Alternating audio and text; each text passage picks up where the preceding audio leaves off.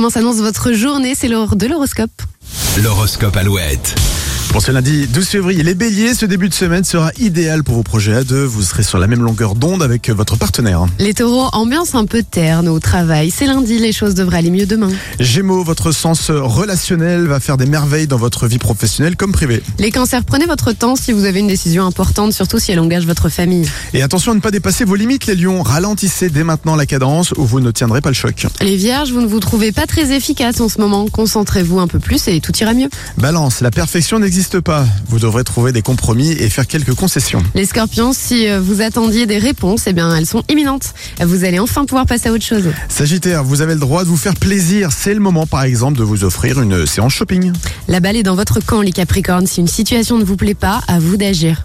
Les versos, à la maison ou au travail, vous ferez tout pour mettre de l'ambiance et ce sera réussi. Et enfin, les poissons, la semaine démarre très fort.